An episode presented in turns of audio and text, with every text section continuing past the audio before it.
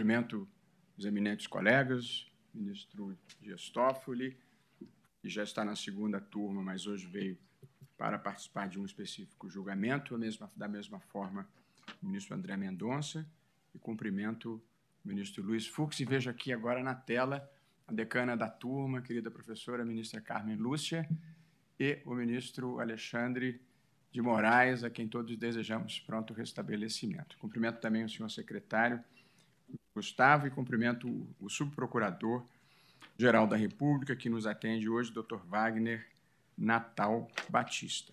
E peço ao senhor secretário que faça a leitura da ata da sessão anterior. Ata da segunda sessão ordinária da primeira turma do Supremo Tribunal Federal, realizada em 11 de abril de 2023. Presidência do senhor ministro Luiz Roberto Barroso. Presentes à sessão, senhores ministros Carmen Lúcia, Dias Toffoli, Luiz Fux e Alexandre de Moraes. Subprocurador-Geral da República, Dr. Luiz Augusto Santos Lima. Abriu-se a sessão às 14 horas e 30 minutos, sendo lida e aprovada a ata da sessão anterior. Não havendo qualquer objeção quanto à ata, declaro-a aprovada. E chamo para julgamento a questão de ordem em inquérito 3.515, procedente de São Paulo, da relatoria do ministro André Mendonça, por substituição ao ministro Marco Aurélio, em razão da aposentadoria de Sua Excelência. Autor é o Ministério Público Federal e investigado é o deputado Arthur César Pereira Delira, representado pelo advogado aqui presente, Pier Paulo Bottini. Há uma questão de ordem, portanto, suscitada pelo ministro André Mendonça, a quem eu, nesse momento, passo a palavra para que se pronuncie a respeito. Minha saudação, senhor presidente, ministro Roberto Barroso, aos eminentes pares, ministra Carmen Lúcia, que é decana da turma, ao ministro Dias Toffoli, ministro Luiz Fux, ministro Alexandre de Moraes, subprocurador Dr. Wagner Natal, eminentes advogados, todos aqueles que nos acompanham. Um, primeiro, um privilégio estar pela primeira vez na primeira turma e poder compartilhar o julgamento no âmbito desse inquérito, ao menos da questão de ordem que ora apresento. Senhor presidente, eminentes pares, eu, na qualidade de sucessor do ministro Marco Aurélio, é, fui incumbido da relatoria do presente inquérito de número 3515. Nele, houve a oferta de denúncia em 27 de março de 2018 em relação ao denunciado Arthur César Pereira Lira como incurso no disposto no artigo 317, parágrafo 1 do Código Penal, bem como no artigo 1 5 da Lei 9613. Uma vez recebida a denúncia, houve embargos de declaração, os quais inicialmente foram rejeitados pelo meu antecessor, ministro Marco Aurélio, que manifestou-se pela rejeição dos embargos na sessão de julgamento do dia 24 de novembro de 2020 no que, na ocasião, foi acompanhado por Vossa Excelência, senhor presidente, e pelo ministro Alexandre de Moraes, tendo havido, na sequência, pedido de vista do ministro Dias Toffoli. Na pendência do pedido de vista, houve a aposentadoria, portanto, do ministro Marco Aurélio e, mais recentemente, no dia 27 de fevereiro de 2023, enquanto ainda pendia o pedido de vista solicitado, pedido pelo ministro Dias Toffoli, a defesa trouxe uma nova petição arguindo fatos supervenientes ao julgamento dos embargos de declaração, os quais teriam impacto infringente no resultado dos aclaratórios. Eu trago aqui uma síntese da, do que foi arguído pela defesa e aberta à vista à Procuradoria-Geral da República, esta, no dia 4 de abril de 2023, se manifestou pelo provimento dos embargos e a consequente rejeição da denúncia anteriormente formulada por ela própria. alegou, em síntese, ausência de justa causa para o recebimento da ação penal. Esse é o breve relatório. De modo mais específico, neste ponto, eu tenho que, e esse é o ponto central da questão de ordem, procede o argumento de superveniência de fatos novos a influírem no julgamento dos presentes embargos, tanto assim que foram encampados pelo Ministério Público Federal. A propósito, além da rejeição da denúncia no inquérito 3089, a própria alteração do posicionamento da PGR, pedindo expressamente a procedência dos embargos e a rejeição da denúncia, constitui também significativo elemento novo a alterar o quadro de análise do feito colocado originalmente.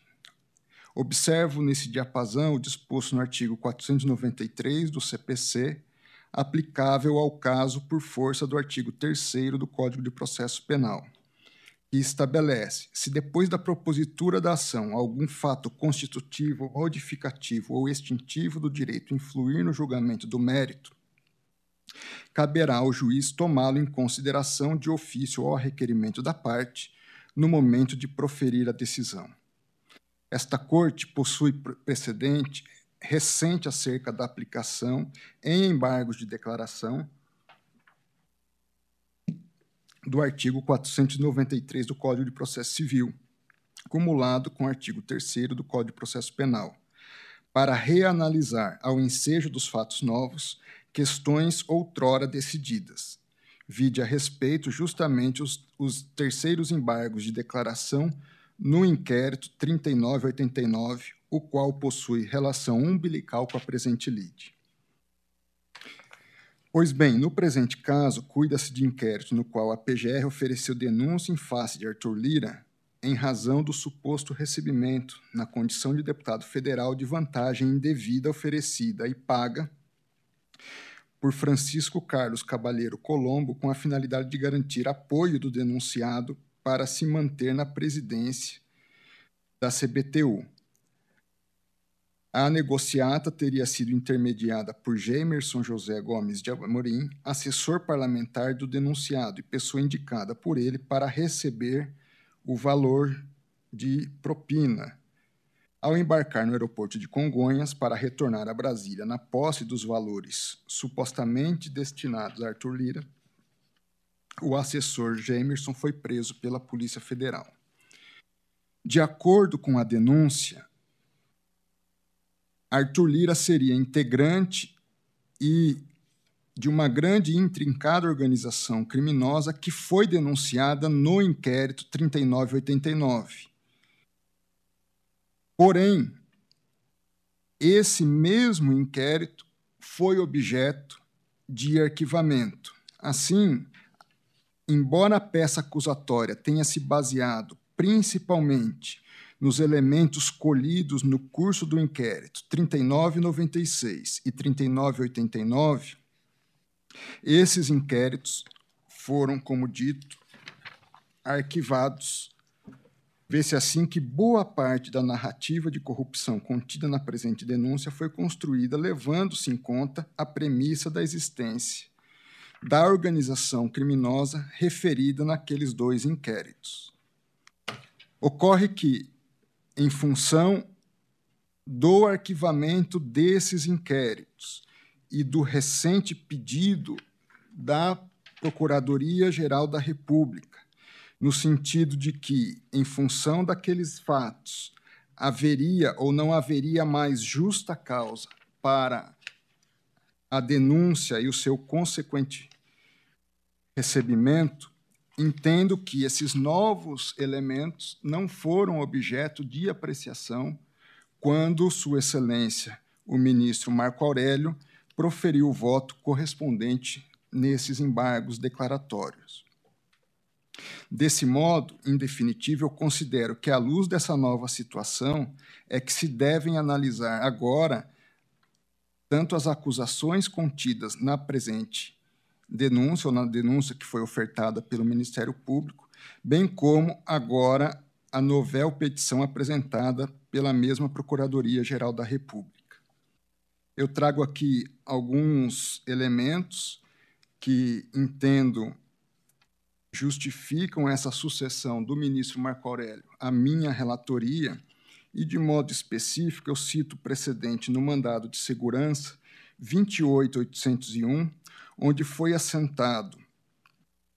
Na questão de ordem, a partir da questão de ordem na ADI 5399 o seguinte: que o ministro sucessor, inclusive quando relator, poderá proferir voto se, após iniciado o julgamento, e mesmo tendo sido proferido o voto do ministro que veio a ser sucedido, surgir fato novo antes não apreciado e cuja análise seja admitida no feito, mediante manifestação que trate do fato superveniente e da sua influência no processo, eventualmente instituindo-se votação por capítulos. Assim eu concluo, senhor presidente e eminentes pares, é, no sentido de que esses novos elementos, à luz dos precedentes também por mim mencionados, estão a justificar, com a devida vênia aos entendimentos em contrário, a minha a possibilidade de eu vir a votar na no, no presente inquérito a partir dos novos elementos trazidos, seja o arquivamento dos inquéritos correlacionados, seja um pedido novo feito pelo próprio Ministério Público Federal. Assim, eu submeto a questão à Vossa Excelência e ao eminente colegiado. Muito obrigado, ministro André Mendonça, que, portanto, submete ao colegiado uma questão de ordem fundada em fatos e mudanças normativas supervenientes ao julgamento que se iniciara e que se conta em tramitação dos embargos de declaração. Apenas recapitulando, o ministro André Mendonça substituiu o ministro Marco Aurélio na relatoria deste caso, em razão da aposentadoria de Sua Excelência, suscitou uma questão de ordem nos termos regimentais, artigo 21 inciso terceiro, e o que está em discussão aqui é o sentido e o alcance do artigo 134 do Regimento Interno do Supremo, que, em linha de princípio, preserva os votos já manifestados, já pronunciados pelo ministro que venha a se aposentar.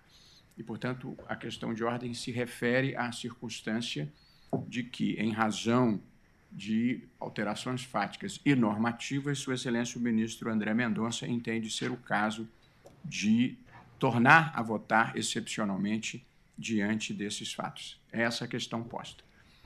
E, portanto, o ministro André Mendonça já se pronunciou a respeito. O pedido de vista do ministro Toffoli é quanto ao mérito, portanto, vou seguir a ordem de antiguidade, como vota o eminente ministro Alexandre de Moraes. Boa tarde, presidente, ministro Luiz Roberto Barroso. Cumprimento também o eminente ministro Dias Toffoli, ministro é, Luiz Fux, ministro é, André Mendonça. Cumprimento também a nossa decana, a ministra Carmen Lúcia, que não participará desse julgamento, mas estará conosco hoje durante esta tarde. Presidente, aqui é a questão de ordem interessante e importante é, a fim de, ao mesmo tempo, é, fortalecer o que já decidimos várias vezes, que o voto do ministro é, que não mais pode participar, por aposentadoria ou por qualquer é, outro motivo, seja válido, permaneça é válido, é, mas, ao mesmo tempo, esse voto é, deve permanecer válido é, desde que é, as circunstâncias, as condições é, permaneçam as mesmas. Aqui o que se tem é um, um, aquilo que se tem um pedido inicialmente da defesa e uma manifestação é, e um pedido superveniente da própria Procuradoria-Geral da República, é, baseado em duas alterações, é, em princípio, é, duas alterações supervenientes que, em princípio, podem afetar a análise do que anteriormente é decidida. Uma alteração legislativa a edição da Lei 13.964, é, de dezembro de 2019, lei essa que alterou a questão sobre a delação é, premiada. Até então, legislativamente se estabelecia que ninguém poderia ser condenado com base na somente em delação premiada. A partir da Lei 13.964, é, se estendeu essa impossibilidade também para o recebimento da denúncia. Então, há essa é, nova arguição, uma mudança legislativa, e também há uma, uma questão é, fática, como bem salientada pelo eminente relator, ministro André é, Mendonça, é, o, o inquérito o inquérito, a denúncia oferecida é, no Superior Tribunal de Justiça, a, é, a denúncia a, a, apresentada, na verdade, a denúncia apresentada no quadrilhão do PP, o chamado quadrilhão do PP, ela acabou, é, em outras instâncias, acabou sendo rejeitada. Então, seria mais uma argumentação fática é no sentido de que o que embasou o recebimento é, da denúncia não existe mais. Me parece que são dois argumentos é, realmente supervenientes e que acabam abrindo uma excepcionalidade é, na impossibilidade do ministro Marco Aurélio voltar, acabam abrindo uma excepcionalidade para que o seu sucessor, o ministro André Mendonça, possa votar. Então, presidente, eu acompanho integralmente o relator nessa questão de ordem. Muito obrigado, ministro Alexandre de Moraes.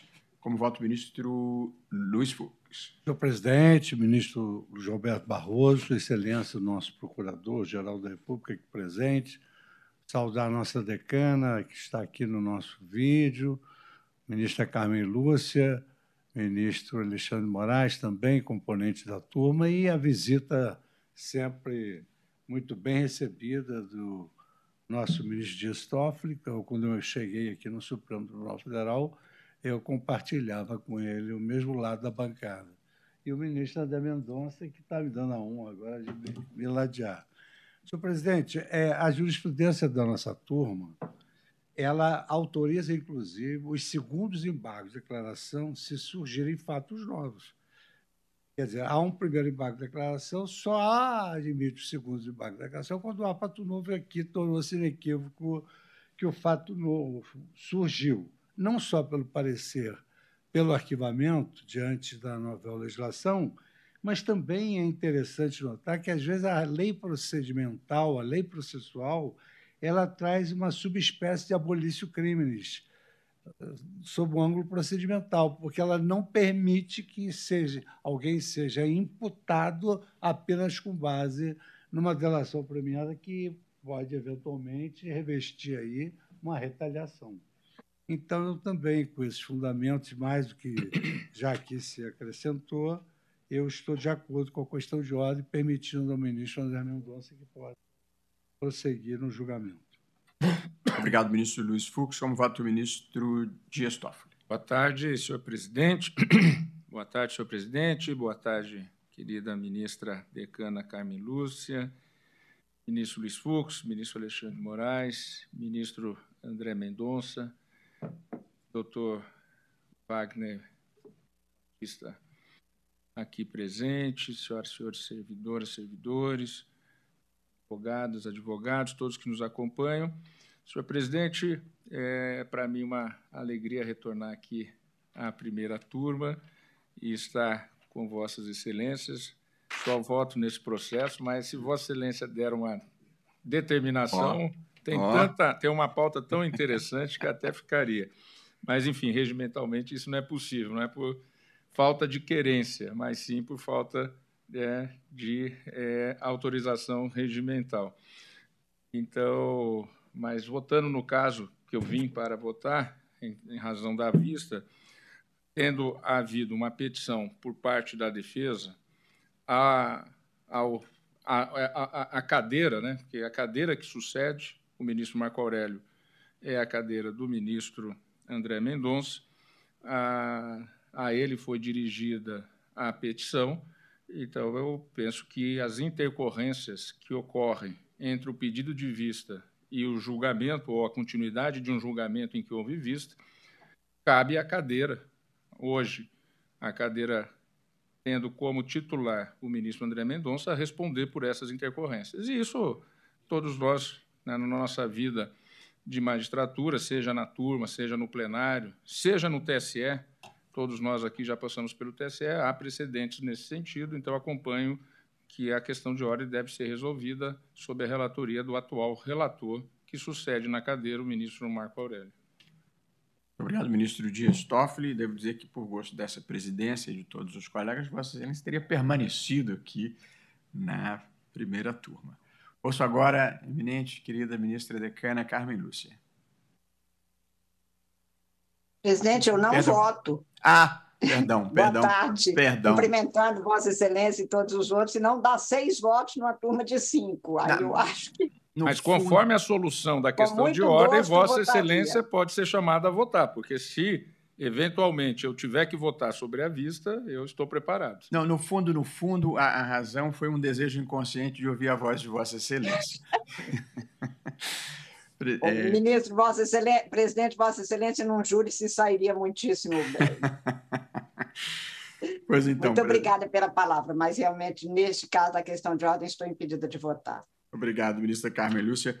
É, também eu, prezados colegas, é, entendo que, muito excepcionalmente, neste caso, admite-se que o sucessor do ministro aposentado possa votar diante de uma realidade inexorável que foi, ou que foi é, afetada, eu diria, pela modificação legislativa e pela modificação da posição processual da Procuradoria-Geral da República, titular da ação penal, dentro do nosso sistema acusatório. De modo que, com, por especialíssima exceção, mas diante de circunstâncias que justifiquem, também eu estou acompanhando o eminente ministro André Mendonça no recebimento e no deferimento, no acolhimento da questão de ordem é, proposta. Portanto, eu proclamo o resultado, senhor secretário, é, por unanimidade, a turma acolheu a questão de ordem suscitada pelo novo relator, ministro André Mendonça. E nessa linha, é, passo então a apregoar o processo propriamente dito, que são os embargos de declaração no inquérito 3.515, cuja papeleta assim noticia o resultado provisório do julgamento. Após os votos dos ministros Marco Aurélio, relator, Alexandre de Moraes e Luiz Roberto Barroso, que conheciam dos embargos declaratórios e lhe negavam provimento, pediu vista dos autos o ministro Dias Toffoli.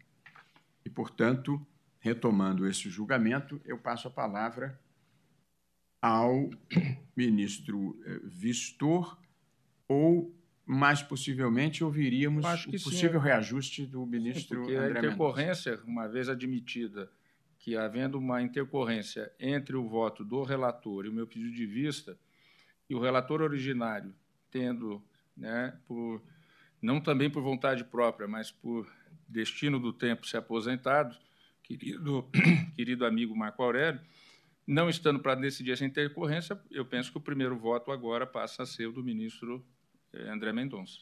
Muito bem. Professor na cadeira. Em linha de princípio, havendo pedido de vista, retoma-se o julgamento com o voto do ministro Vistor. Mas aqui, diante da questão de ordem que deferimos, tudo sugere que o ministro André Mendonça deseja proferir um voto, aparentemente reajustando o que fez o relator anterior o que justifica que se ouça Sua Excelência inicialmente e passa a palavra ao ministro André Mendonça. Agradeço, senhor presidente. Eu farei um breve relatório antes de me adentrar à fundamentação, até para recuperar, talvez, a memória de todos os ministros em relação a aspectos que considero sintetizar a discussão trazida nos embargos.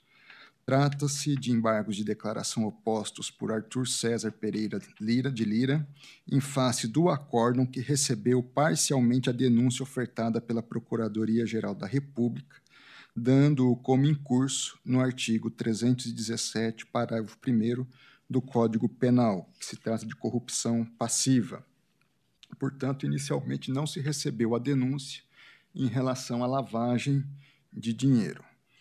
No voto escrito, eu trago uma síntese aqui, da, ah, trago a emenda daquele, daquela, daquele julgado de recebimento parcial da denúncia. Prosseguindo, nos embargos opostos pela defesa, esta alegou 1. Um, omissão quanto à preliminar de inobservância da ampla defesa e do contraditório, uma vez não constar dos autos arquivo audiovisual dos depoimentos prestados pelos colaboradores delatores Alberto Youssef e Rafael Angulo Lopes. 2. Contradição na argumentação quanto ao não acolhimento da alegação defensiva de falta de informações sobre a origem dos dados alusivos aos registros de entrada de Francisco Colombo nos escritórios de Alberto Youssef contidas na planilha trazida pela Polícia Federal. 3. Obscuridade quanto à fundamentação de que teria havido troca de mensagens e ligações entre Jaimerson de Amorim, Arthur Lira e Francisco Colombo no dia da apreensão do numerário, vez que não esclarecida a existência de comunicação entre o hora embargante e o senhor Francisco Colombo. A Procuradoria-Geral da República se manifestou no dia 8 de setembro de 2020 pela rejeição dos embargos. O eminente ministro Marco Aurélio, então relator, apresentou voto rejeitando os embargos, no que foi acompanhado, como já disse, pelos eminentes ministros Roberto Barroso e Alexandre de Moraes na sessão de julgamento do dia 24 de novembro de 2020 sobrevindo na sequência pedido de vista do ministro Dias Toffoli. No dia 3 de, de março de 2022, os autos foram redistribuídos à minha relatoria em virtude da aposentadoria do eminente ministro Marco Aurélio e da minha posse neste Supremo Tribunal Federal. Recentemente, já em 27 de fevereiro de 2023, quando ainda pendente o pedido de vista de Sua Excelência o ministro Dias Toffoli, a defesa do acusado apresentou petição endereçada ao relator, narrando fato superveniente ao início do julgamento dos embargos e que teria, que teria um impacto infringente no resultado. Nessa petição, a defesa arguiu, em suma, que 1. Um, os fatos narrados no inquérito 3989 foram levados em consideração para o recebimento da denúncia neste inquérito. Mas, no dia 2 de março de 2021, após a oposição dos embargos à denúncia apresentada contra Arthur Lira no referido inquérito 3989, o qual investigava a organização criminosa apelidada de Quadrilhão do PP, da qual Lira faria parte, foi rejeitada pela segunda turma deste tribunal, esvaziando parte da narrativa contida na acusação. 2. Que após o recebimento da denúncia nestes autos, entrou em vigor a Lei 13.064 de 2019, o pacote anticrime, acrescentando é, o disposto no inciso 2 ao parágrafo 16 do artigo 4 da Lei 13.850 de 2013, vedando o recebimento da denúncia com fundamento apenas nas declarações do colaborador premiado. Que o mesmo pacote anticrime alterou o artigo 158-A do Código de Processo Penal, que exige a apresentação ou ou ao menos a acessibilidade da cadeia de custódia das provas apresentadas em juízo. 4 que a mesma inovação legislativa é, trouxe a necessidade de que houvesse o registro das tratativas e dos atos de colaboração em meios ou recursos de gravação magnética ou equivalentes. E cinco, que o pacote anticrime trouxe também no artigo 28A a possibilidade do acordo de não persecução penal. Aberta vista a PGR, em função dessa nova manifestação da defesa, o Ministério Público Federal alterou seu posicionamento original e se manifestou no dia 4 de abril do corrente ano pelo provimento dos embargos e a consequente rejeição da denúncia ofertada anteriormente pela própria acusação. Alegou, em síntese, a ausência de justa causa para o recebimento da ação penal. Nesse sentido, sustentou a ausência de elementos exógenos às colaborações, fundadas elas próprias em relatos de, abre aspas, ouvir, ouvir dizer, comprovando que os valores encontrados com o secretário parlamentar Jaimerson Amorim teriam relação com as ações do deputado Arthur Lira para manter Francisco Colombo no cargo de presidente da CBTU. No mais, o Ministério Público Federal rechaçou as alegações defensivas quanto à quebra da cadeia de custódia, bem como aquela alegação relacionada à ausência nos autos dos registros audiovisuais das colaborações premiadas. No entanto, deixou de oferecer acordo de não persecução penal em razão justamente da proposta de rejeição da denúncia. Assim, definida a questão de ordem, autorizando-me a prosseguir ou prosseguir no julgamento dos embargos declaratórios em função desses novos fatos,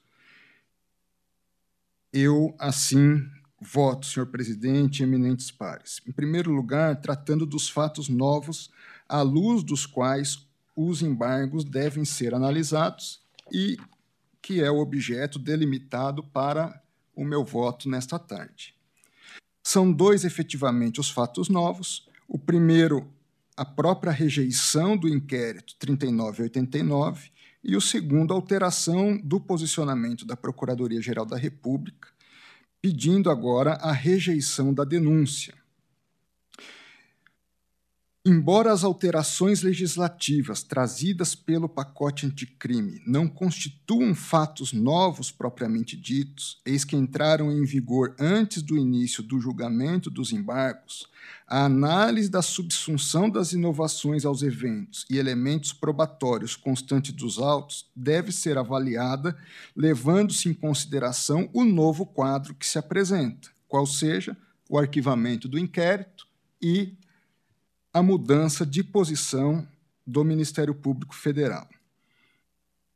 Dentro desse contexto, e estabelecidas essas premissas, limitarei o meu voto à ponderação dos argumentos defensivos à luz dos já mencionados fatos novos, supervenientes ao início do julgamento dos embargos e ao cotejo deles com as inovações do chamado pacote anticrime. Assim, me manifesto agora e voto no tocante à manifestação do titular da ação penal pela rejeição da denúncia. Impõe-se principiar neste, neste ponto o exame dos fatos supervenientes, ressaltando a significativa e sintomática mudança de posicionamento da Procuradoria-Geral da República, a qual, na qualidade de dominus litis, está a pedir a rejeição da inicial acusatória por ela mesma proposta. É certo que, uma vez posta a lide em juízo, a posição do Ministério Público não vincula necessariamente o órgão julgador. Tanto assim que, mesmo diante de um pedido absolutório em alegações finais, pode a autoridade judicial optar pela condenação, sempre fundamentadamente. É igualmente certa a ausência de previsão legal de julgamento antecipado do feito por infundada desistência do órgão acusador, o que se mostra vedado em virtude do princípio da indisponibilidade da ação penal pública, positivado no artigo 42 do Código de Processo Penal. Entretanto, tem-se no presente caso uma situação sui generis, na qual, antes mesmo da estabilização da decisão de recebimento da denúncia, sem que tenha havido trânsito em julgado, o órgão acusatório revê a sua posição e pugna pela rejeição da acusação. Não houve, por assim dizer, o completo aperfeiçoamento da relação jurídico-processual com a formação definitiva do actum trium personarum. Não à toa, ainda se está a tratar oficialmente, nos presentes embargos, de julgamento de feito da classe inquérito, e não da classe ação penal. A eventual discordância judicial em relação aos argumentos do Ministério Público embora possível, implicaria a situação na qual, desde o início do processo e antes mesmo da determinação de citação do acusado, o qual ainda sequer é tecnicamente réu, o titular da ação penal não deseja ver o acusado processado e crê não haver justa causa para que haja ação penal. Criar-se-ia a situação, penso, idealmente indesejável, próximo a colocar o judiciário no papel de acusador, criando assim risco de mácula ao próprio princípio acusatório. Disso decorre, ao meu sentir, a imperiosa necessidade de observância do redobrado rigor para eventual discordância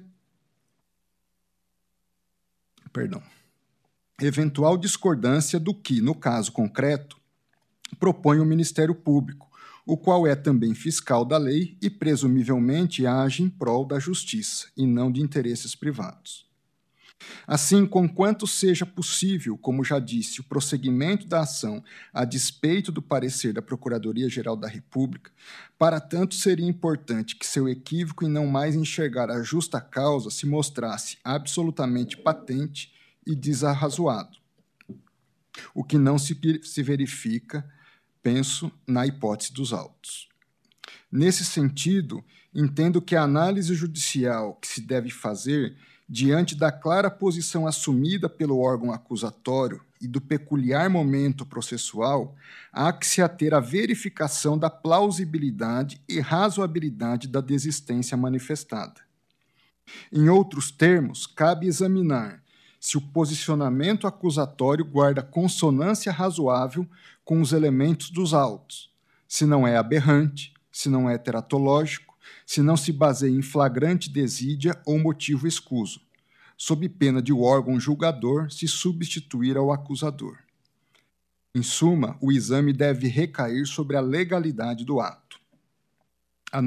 Analogicamente, cumpre lembrar que a jurisprudência histórica e uniforme desta Corte reconhece ser irrecusável a promoção de arquivamento do inquérito pelo titular da ação penal pública, no âmbito da competência originária do Supremo Tribunal Federal. E isso porque os elementos da investigação antes do início da fase contraditória se destinam principalmente ao titular da ação penal, a quem cabe exclusivamente formar a opinião de elite. Cito nesse sentido, senhor presidente eminentes pares, os seguintes Precedentes: inquérito 207, relatoria do ministro Francisco Rezec, inquérito 1030, relatoria do ministro Nery da Silveira, PET 2509, em agravo regimental, relatoria do ministro Celso de Mello, inquérito 4513, agravo regimental, relatoria do ministro Roberto Barroso, redator para o acórdão, ministro Gilmar Mendes, e ainda mais de uma dezena de precedentes sobre a matéria. Essa irrefutabilidade da promoção do arquivamento do inquérito no âmbito do Supremo Tribunal Federal observa a peculiaridade de que, à medida que o arquivamento é promovido pelo próprio Procurador-Geral da República, não cabe aplicação do artigo 28 do CPP, não havendo que se falar em controle do mérito ou revisão por autoridade superior. Não se pode deixar de constatar a enorme similaridade que a situação presente, na qual há manifestação do órgão acusatório pelo não recebimento da denúncia, guarda com a promoção de arquivamento de um inquérito, vez que, em ambas, o que se tem nos autos são apenas elementos de convicção colhidos na fase inquisitorial, ou seja, no pré-contraditório. Ademais, no caso do inquérito 4631, recentemente, recentemente julgado, houve situação bastante semelhante com, agora, com a que agora se tem. No mencionado feito, a Procuradoria-Geral da República apresentou denúncia contra o deputado federal Arthur Lira, contra Francisco Ranulfo Magalhães Rodrigues, Alberto Youssef, Leonardo Meirelles e Henri Royer de Carvalho, na qual descreveu condutas enquadradas em tese nos tipos penais de corrupção passiva, corrupção ativa, evasão de divisas e lavagem de capitais.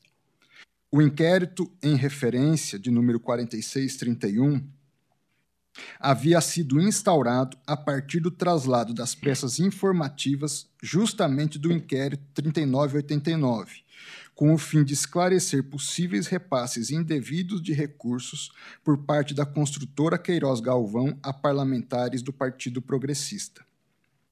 Contra a decisão que determinou sua notificação para a resposta escrita, nos termos do artigo 4 da Lei 8.038 de 90, o denunciado Arthur Lira ofereceu embargos de declaração recebidos como re agravo regimental. Chamada a se manifestar, a Procuradoria-Geral da República se posicionou pelo provimento e rejeição da denúncia em fase do acusado, ou seja, a situação basicamente a mesma. No caso, o eminente ministro relator Edson Fachin trouxe à colação trecho de parecer de Gustavo Badaró, no qual o professor titular de processo penal da USP defendeu uma, uma releitura realista do artigo 42 do CPP, segundo a qual, abro aspas, promover a pretensão processual significa poder movê-la ao longo de todo o arco procedimental, mas também a possibilidade de a remover. De, fecha aspas, de forma que a indisponibilidade da ação penal deveria ser interpretada à luz do artigo 121, inciso 1 da Constituição, sendo com este compatível somente na situação em que proíbe o Ministério Público de desistir da ação penal pública de modo infundado, por mero capricho ou interesse pessoal. Não obstante, Sua Excelência, o ministro Luiz Edson Fachin, concluiu que, embora a Procuradoria-Geral da República tivesse aderido à tese defensiva sustentada pelo acusado, era incontroversa e indisputável a necessidade de controle judicial das razões apresentadas para a retratação dessa denúncia. Assim, fazendo referência à decisão e voto do ministro Luiz Edson Fachin, disse Sua Excelência, a alteração da opinião delicti manifestada pela Procuradoria-Geral da República em momento posterior ao ajuizamento da denúncia no Supremo Tribunal Federal, no procedimento regido pela Lei 8.038 de 90, não prescindiria do controle de legalidade das razões apresentadas, a ser realizado pelo órgão colegiado competente. Naquele caso, então, após realizar dito controle das razões apresentadas, o ministro relator concluiu, na linha do que havia propugnado o órgão acusatório, pelo provimento dos embargos para rejeitar a denúncia contra Arthur Lira, pois a exordial acusatória não atendia, abro aspas, aos requisitos mínimos do artigo 41 do Código de Processo Penal, no ponto relacionado à descrição das condutas do único detentor de prerrogativa de foro digo eu agora. Aqui, tal como no caso supracitado, penso deva ser aplicado o mesmo entendimento. De sua manifestação, não se, da, ou seja, da manifestação da PGR, não se extrai teratologia desídia ou ausência de fundamentação razoável, cumprindo repisar que o órgão acusatório é não apenas o titular da ação penal, mas também sempre fiscal da lei agindo de forma presumivelmente idônea e no interesse da justiça, de acordo com o princípio da boa-fé processual e com os princípios que regem o Ministério Público. Assim, pelas razões mencionadas e considerando o teor do artigo 4 parágrafo 16, inciso 2 da Lei 12.850, trazidos pelo pacote anticrime, tenho que a manifestação da PGR deve ser acolhida, o que melhor atenderá ao princípio acusatório, eis que se mostra razoável e guarda consonância com os elementos dos autos, como passo mais especificamente a pontuar a seguir.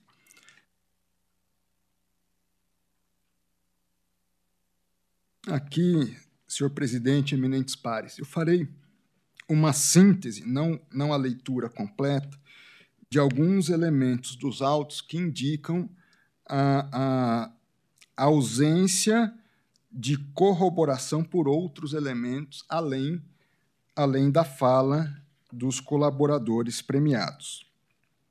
Eu reitero que a peça acusatória ela faz uma correlação direta entre o presente inquérito ou os fatos aqui tratados com os inquéritos arquivados de número 3996 e 3989, que boa parte dessa narrativa ela é construída, portanto, à luz dessas premissas daquele que seria o quadrilhão do PP, cujos fatos apurados resultaram em arquivamento, e faço referência às falas dos colaboradores premiados. De modo especial, Alberto Youssef e aquele que era um dos seus prepostos.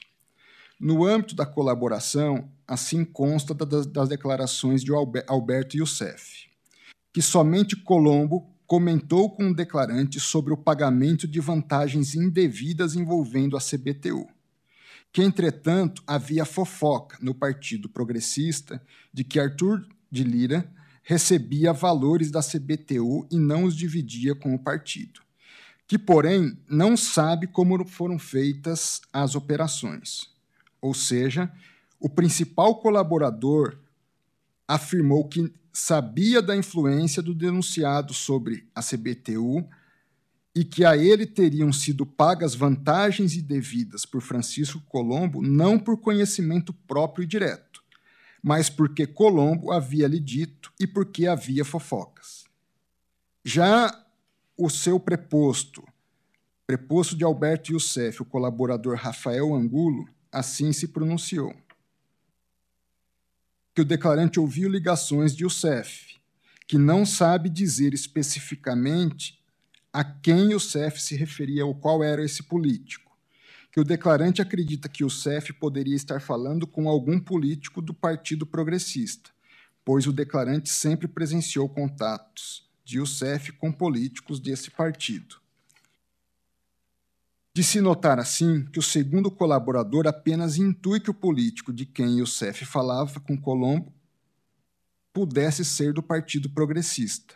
Ele não afirma categoricamente sequer que era realmente um político de tal agremiação e menos ainda quem seria exatamente esse político. Já Francisco Colombo, que fora presidente da CBTU, faleceu em maio de 2014 e jamais foi ouvido no âmbito das investigações.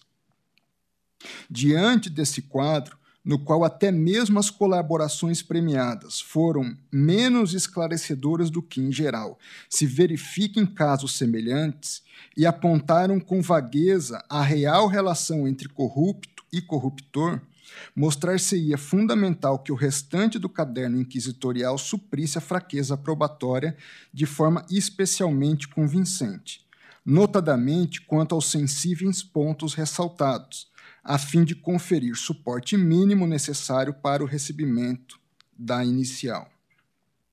A esse respeito, concluiu da seguinte forma a Procuradoria-Geral da República. O fato é que Alberto Youssef narrou fatos, em sua maioria, que de ele ouvir dizer, ou assim interpretou, porém não participou deles, os quais são de difícil comprovação, não apenas considerando o lapso temporal transcorrido, mas associado ao fato de que o falecimento de Francisco Colombo aumenta sobremaneira a dificuldade na descoberta de novas provas aptas a corroborar a denúncia. Além dos relatos dos colaboradores Alberto Youssef e Rafael Angulo, que poderia confirmar a existência ou apresentar informações mais detalhadas de eventuais negociações espúrias envolvendo a indicação e manutenção dele na presidência da Companhia Brasileira de Trens Urbanos, seria o próprio Francisco Colombo, presidente da CBTU à época dos fatos, o qual faleceu em maio de 2014.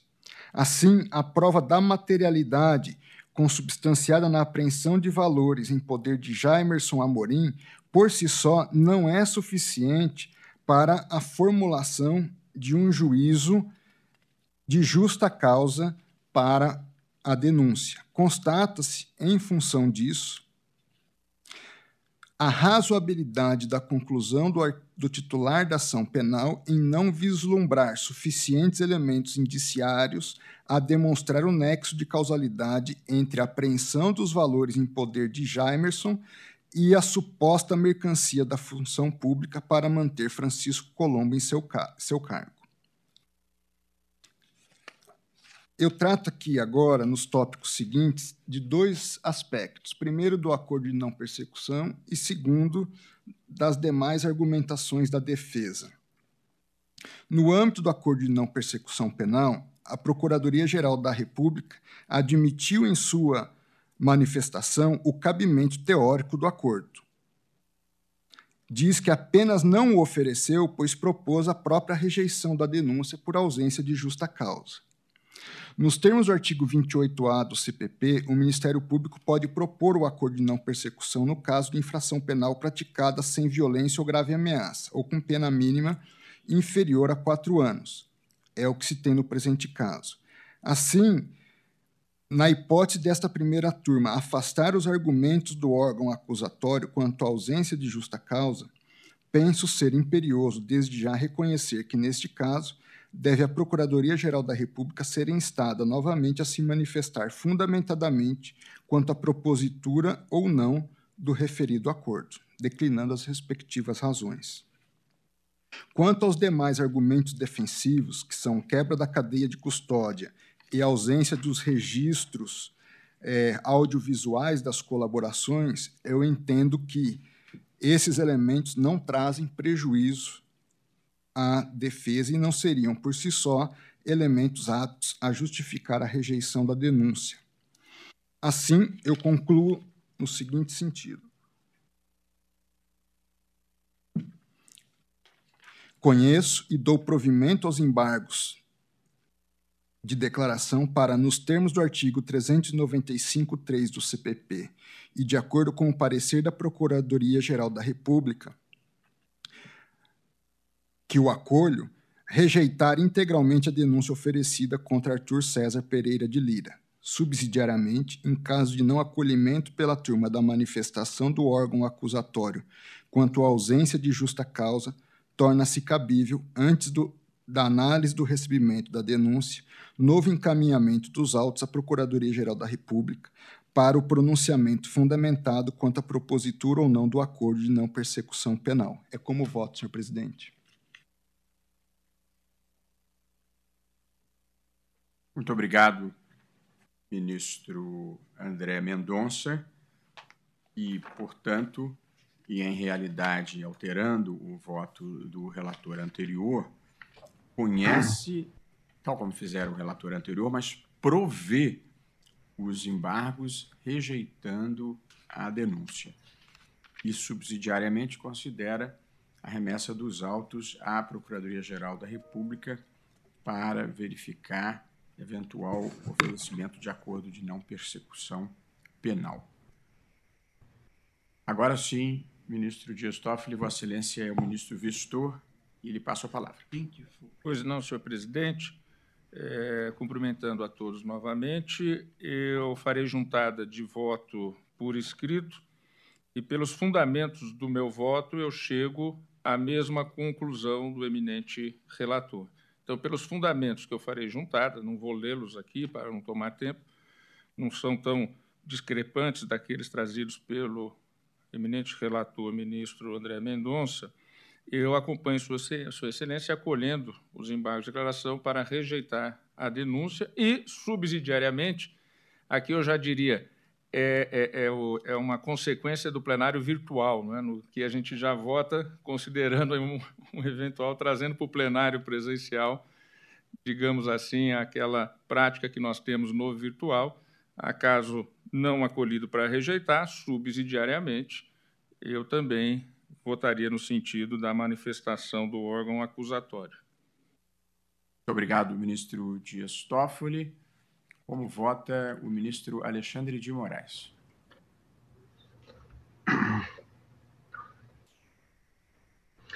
Presidente, cumprimentando novamente Vossa Excelência, Gente, eu inicialmente quero ressaltar também, assim como na questão de ordem, quero ressaltar a excepcionalidade é, da atuação da Procuradoria-Geral da República nessa oportunidade.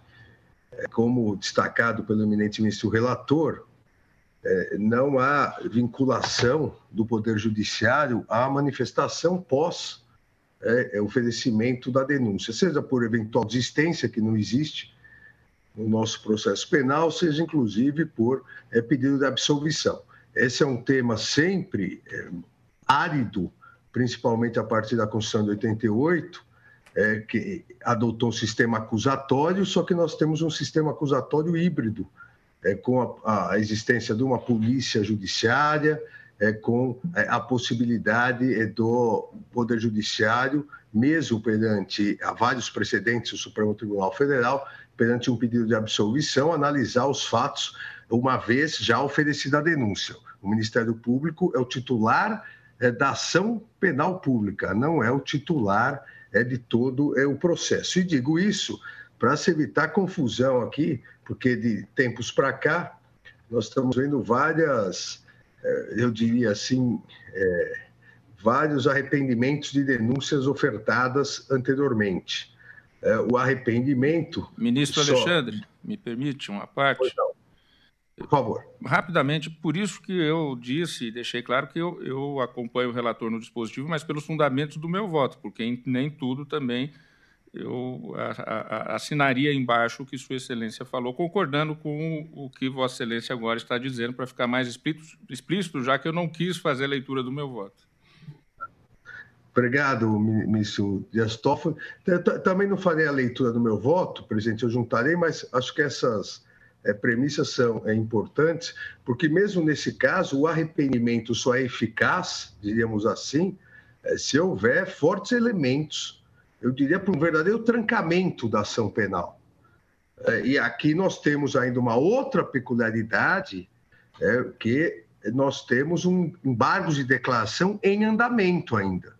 Então, a denúncia foi recebida, é, mas há embargos de declaração que eventualmente podem ter é, efeitos infringentes. Nesse caso específico, todos nós recordamos, é, houve um, um, recebimento parcial da denúncia, e nesse recebimento parcial da denúncia, efetivamente, é, a, eu diria, a prova básica é, foi. É, foram duas as provas é, básicas. E eu, inclusive, cito no meu voto de recebimento da denúncia. toda, tudo que havia sido narrado e tudo que estava sendo apurado também na segunda turma.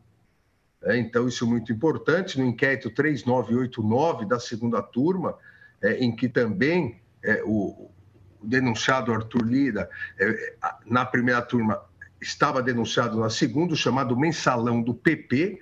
E o segundo ponto é a delação é premiada, é, que é, apontou toda uma sequência é, de eventos. Relembrando aqui a questão do assessor que foi pego com dinheiro é, na, nas roupas íntimas no aeroporto de Congonhas.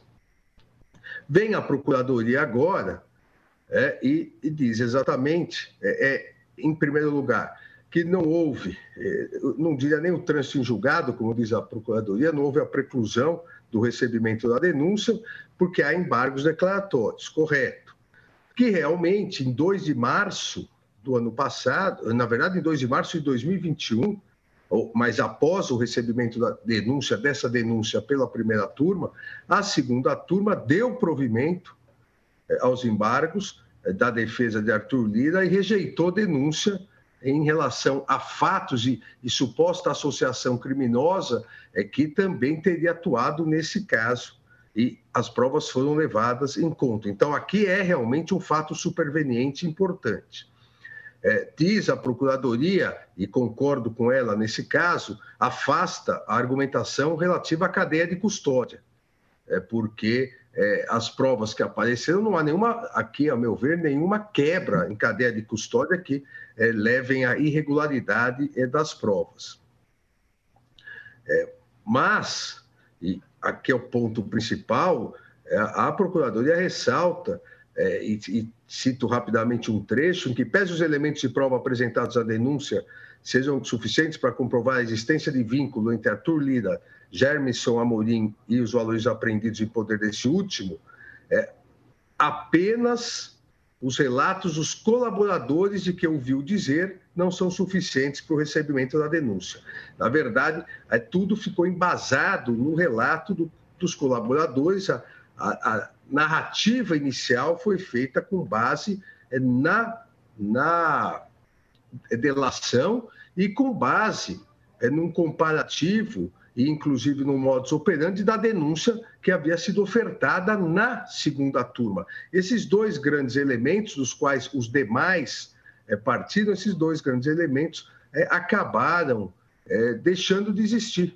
Os fatos supervenientes acabaram impossibilitando o recebimento da denúncia só com base é, na delação e se tirarmos a delação e tirarmos a rejeição da denúncia na segunda turma, realmente não vislumbro justa causa é, para o prosseguimento, mas não vislumbro também por um terceiro fato, é, não só pela questão da delação, não poder o recebimento, não só pelo fato da queda da acusação e da ação penal, é, da rejeição da denúncia na segunda turma, mas principalmente porque a própria Procuradoria, com a sua manifestação, é, já afirmou que permanecerá inerte é, numa eventual produção probatória. Então, nós temos aqui a confissão de um arrependimento, nesse caso eficaz, é que só protelaria algo que desde já é, verificado como sem condições de garantir uma ação penal com justa causa. Então, é, presidente, com essas é, considerações, eu acompanho o relator, é, o novo relator, na ausência da justa causa, mas não acompanho em relação à subsidiariedade do acordo de não persecução penal. O acordo de não persecução penal ele exige confissão por parte é, do, do autor. É, em nenhum momento houve a confissão por parte do autor. É, se houvesse a confissão por parte do autor, nós não precisaríamos aqui nem analisar é esse arrependimento eficaz da Procuradoria-Geral da República. Então, acompanho na questão, na questão da, é, do trancamento da ação ou na rejeição é, da é, denúncia simplesmente. Obrigado, ministro Alexandre de Moraes, que acompanha, portanto, o ministro André Mendonça no conhecimento e no provimento dos embargos. Declaração. É, e também o ministro Dias Toffoli, é, e, portanto, a, até o momento a questão da subsidiariedade não se coloca, porque há consenso até o presente momento. Como vota o ministro Luiz Fux? Presidente, com essas razões agora, com muita profundidade pelo ministro Alexandre Moraes, eu também vou acompanhar. É, não só porque nós já fixamos a tese de que apenas com base em delação não é possível, receber a denúncia, é preciso que outros elementos é, consubstanciem a acusação, na medida em que a acusação contra um homem público não é apenas o recebimento de uma denúncia formalmente perfeita, é algo que traz um gravame bastante expressivo. E, com base exatamente nesses elementos, a segunda turma arquivou, rejeitou a denúncia. Então, isso seria praticamente pela conexidade dos fatos, o verdadeiro bis in idem. E, em terceiro lugar, eu realmente não tinha tentado por esse aspecto, é, mas realmente a rejeição da denúncia tem um, um aspecto diferente do pedido originário de arquivamento, em que se pode reabrir com novas provas. Mas a rejeição da denúncia com base nesses elementos de provas, que foram rejeitados pela segunda turma, implicaria em a primeira turma figurar como uma instância revisora da segunda turma. Então, eu acompanho os votos até então lavrados. Obrigado, ministro Luiz Fux. Também não entro na questão da delação, porque ela pressupõe confissão delatado. Obrigado, ministro Luiz Fux. Também eu é, inclusive pela maioria já formada, farei um voto muito sintético. Nós estamos aqui diante é, de um inquérito policial que havia sido instaurado para apuração dos crimes de corrupção passiva e de lavagem de dinheiro envolvendo parlamentar federal. A primeira turma havia recebido a denúncia quanto ao crime de corrupção passiva, não havia recebido quanto ao crime de lavagem. Houve apresentação de embargos de declaração pendentes de julgamento, ocasião em que o ministro Dias Toffoli pediu vista. Ah, na volta do julgamento, em data de hoje, o ministro André Mendonça suscitou questão de ordem acerca da possibilidade de ele, embora tendo sucedido o ministro Marco Aurélio, poder votar pela mudança do quadro, sobretudo normativo e da posição da Procuradoria-Geral da República, a questão de ordem foi acolhida e Sua Excelência votou no sentido de rejeição da denúncia. A hipótese, como lembrou o ministro Alexandre de Moraes, é excepcionalíssima, porque o Supremo tem a posição de que, como regra geral, o Ministério Público é o titular da ação penal, mas uma vez proposta, ela se torna indisponível e acho que essa é a regra geral e nós aqui a reiteramos. Não obstante isso, a Constituição consagra o, o princípio acusatório, de modo que o Ministério Público continua a ser o titular da ação penal. E ele próprio suscitou aqui nos autos a superveniência de modificação legislativa, que é o ponto que eu considero mais importante, e diante dela, o Ministério Público modificou a sua posição em relação ao opinião delicti e pedindo a rejeição da denúncia. Nós temos, para bem e para mal, a posição de que, havendo pedido de absolvição pelo Ministério Público, por exemplo, ou de não continuidade da ação, não há nada que nós possamos fazer. No caso específico da possibilidade do ministro André Mendonça votar, ainda que ele não pudesse votar, sendo novo relator, poderia até conceder um habeas corpus de ofício. Portanto, penso que eh, teria um formalismo excessivo nós não admitirmos a manifestação do ministro André Mendonça e a mudança de posição da Procuradoria-Geral da República à vista de uma mudança legislativa. Eu considero isso é, muito importante. De modo que, por essas é, breves é, razões, e também eu estou acompanhando o ministro André Mendonça na rejeição da, da denúncia. Diante disso, eu proclamo o resultado, pegando aqui parte dispositiva da decisão do ministro André Mendonça, com o seguinte teor. É, pro, proclama o resultado. O tribunal, é, por unanimidade, conhece dos embargos infringentes e lhe dá provimento para nos. Perdão? O que eu falei? É porque não deixa de ser efeitos infringentes.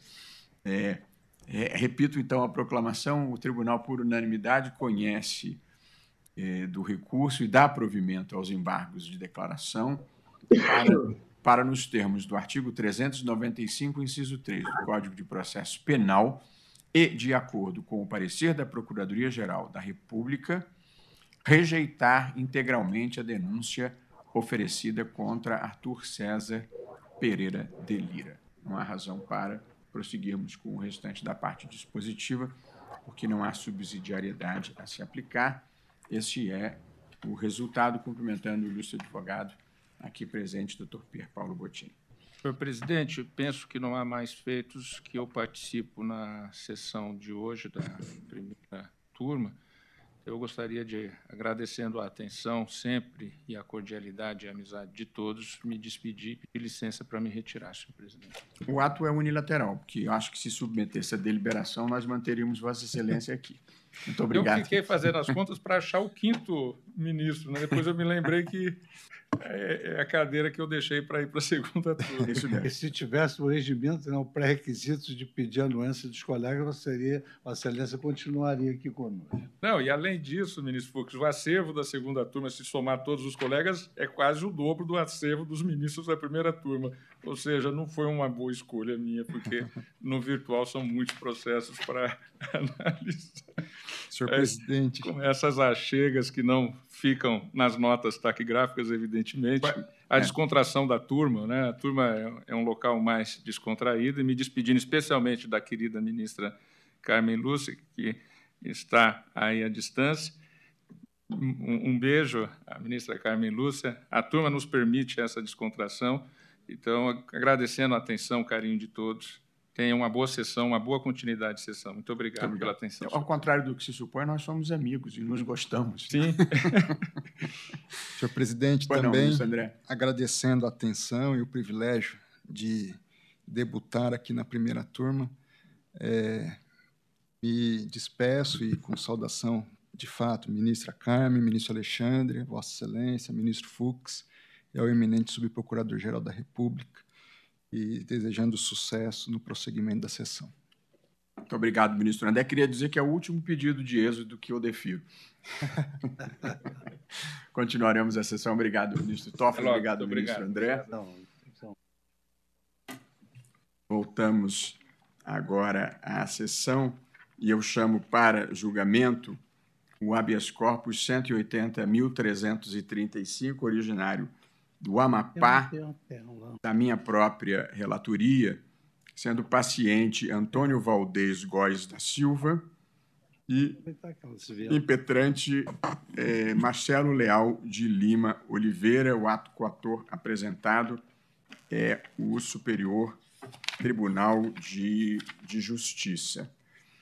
Aqui, caros ministros, caros colegas, eu estou fazendo um reajuste do meu voto em razão de uma superveniente deliberação do plenário acerca de hipótese idêntica. Relato muito brevemente, porque não há necessidade de me alongar.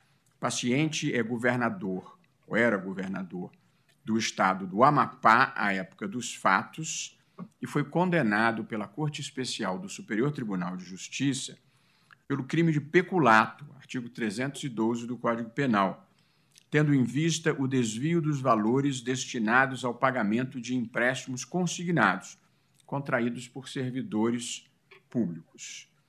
Iniciado o julgamento desse habeas corpus, eu votei pela denegação da ordem, considerando ser competente o Superior Tribunal de Justiça para julgar o recurso de apelação considerando ser típica a conduta incorrida pelo governador e a impossibilidade de extensão ao paciente dos efeitos da, observa da observação dos corréus.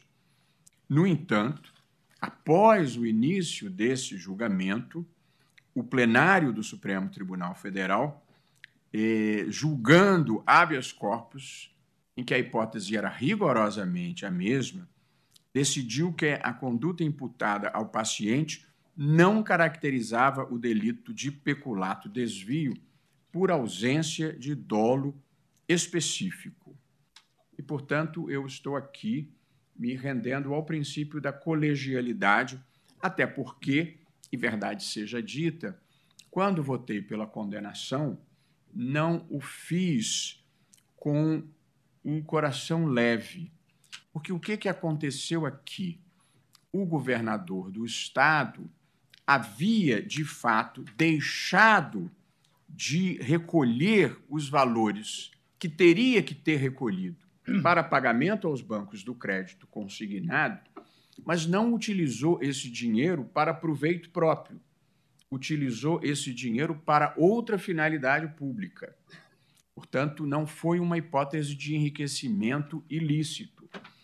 Eu, no entanto, votei, na ocasião, pela condenação, pela ideia de que as teses que nós firmamos devem ser universalizáveis e, portanto, considerava impróprio o incentivo pela não criminalização do desvio de recursos que deveriam ser recolhidos ao crédito consignado, mesmo que para outra finalidade pública, por violação, assim me parecia, a texto legal.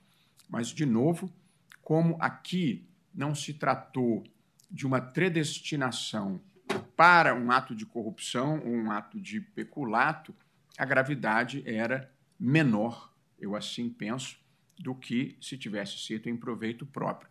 Acho que foi esta a razão que levou o plenário do Supremo, em hipótese praticamente idêntica, à absolvição, considerando que não havia dolo específico do peculato desvio. Eu considero razoável a posição do plenário, ainda que divergente da minha, e por via de consequência, eu estou reajustando o meu voto, prezados ministros, para, em homenagem ao princípio da colegialidade, eu, na linha da divergência que foi apresentada pelo ministro Alexandre de Moraes, absolver o paciente. Tanto é como voto, ainda não haviam votado é, o ministro Luiz Fux. Né?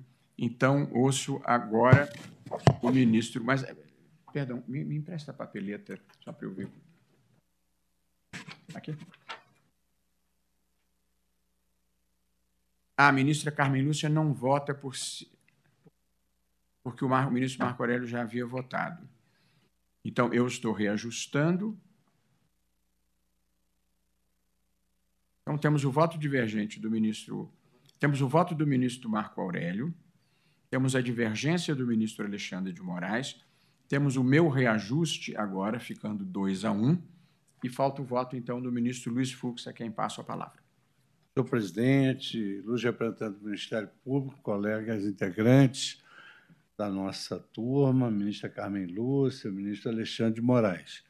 Eu, quando vejo assim, atitudes singulares e ímpares como a de Vossa Excelência, de rever o seu posicionamento, me traz à memória a, aquela obra memorável do professor Cassusten sobre a humildade judicial.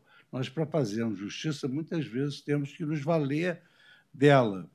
E desde que o mundo penal é um mundo criminal, nós aprendemos, ainda na nossa velha WEG da Guanabara, que o crime é uma ação típica, antijurídica e culpável. E, no caso específico, não há tipicidade, porquanto é ser disso que a conduta típica, anotei aqui na minha, do voto que farei juntar, exige que o desvio seja praticado em prejuízo da administração pública e em busca de interesses privados. E não foi isso que aconteceu. O que houve foi a necessidade de cumprir uma outra obrigação pública sem que houvesse um aproveitamento é, pro domo sua, de sorte que o voto de Vossa Excelência de reajuste é, digamos assim, um pleito em prol da própria justiça, que foi consagrada no acórdão do plenário do Supremo Tribunal Federal. Eu tenho, então, todo o regozijo de acompanhar Vossa Excelência e o ministro Alexandre de Moraes. Ok. Ministro Alexandre já votou? Gostaria de se manifestar? Eu mantenho o voto, presidente, agora, agora é, também acompanhado por Vossa Excelência. Então, acompanho o relator. Muito bem. De modo que eu proclamo o resultado o tribunal, por maioria, concedeu a ordem, vencido o ministro Marco Aurélio.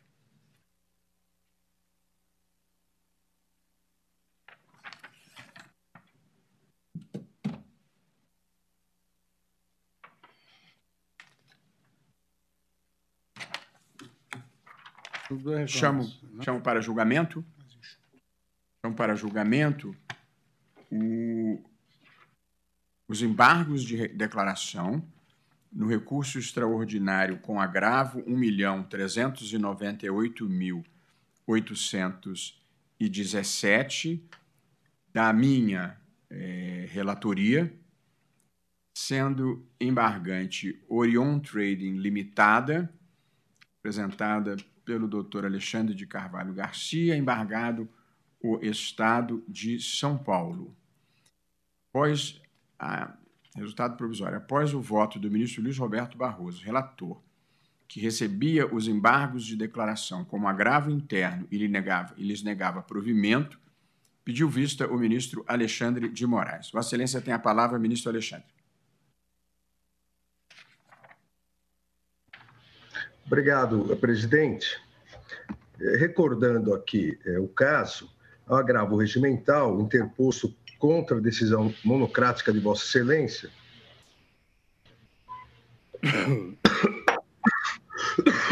que negou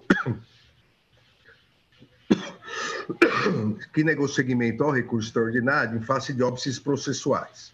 Aqui, e é, é importante, porque me parece que é, é, no mérito, principalmente, já há uma definição do plenário do Supremo Tribunal Federal, e, e aqui pedindo todas as vênias a Vossa Excelência, vou afastar, é, a meu ver, afastar os óbices processuais, mas o que se discute é a incidência de ICMS na operação de importação realizada pelo estabelecimento da empresa Orion Trading, localizada em Maceió, sendo que o desembaraço da mercadoria ocorreu no estado de São Paulo. A questão de quem deve ficar com é, o ICMS. Foi ajuizada a execução fiscal, então, eu repito, a empresa Orion ela tem sede em Maceió. O desembaraço da mercadoria ocorreu em São Paulo. O Estado de São Paulo, a Fazenda do Estado de São Paulo, ajuizou a execução fiscal a empresa executada defendeu-se por meio de exceção de pré-executividade, então houve essa defesa, alegando exatamente a questão da sede, por meio de exceção de pré-executividade. Em primeiro e segundo graus, entendeu-se que tal defesa seria incabível, é, pois as alegações da empresa demandariam dilação probatória, e aí e aqui se colocou essa incompatibilidade com a exceção de pré-executividade, esse é um, é um problema que deve ser afastado, a meu ver. É, e o que a empresa alega é, são fatos totalmente incontroversos que permitem a aplicação da tese do tema 520 de repercussão geral definido pelo plenário do Supremo Tribunal Federal. É, o, o que diz o tema 520? o sujeito ativo da obrigação tributária de ICMS incidente sobre mercadoria importada é o Estado membro no qual está domiciliado ou estabelecido o destinatário legal da operação que deu causa à circulação da mercadoria, com a transferência de é, domínio. Então, o, o, caso é esse, esse é o caso é, que me parece é, dar-se exatamente é a questão é, da, da nossa tese de repercussão geral é 520. Três razões foram apontadas é, pelo eminente relator, nosso presidente da turma, ministro Luiz Roberto Barroso, para é, obstar o conhecimento do área. A incidência da súmula 284, a necessidade de reexame de provas e incabível interposição de apelo pelas alíneas B, C e D do artigo 102.3 não se verificaria aqui, é, nesse caso, segundo o eminente relator, o cabimento do recurso extraordinário.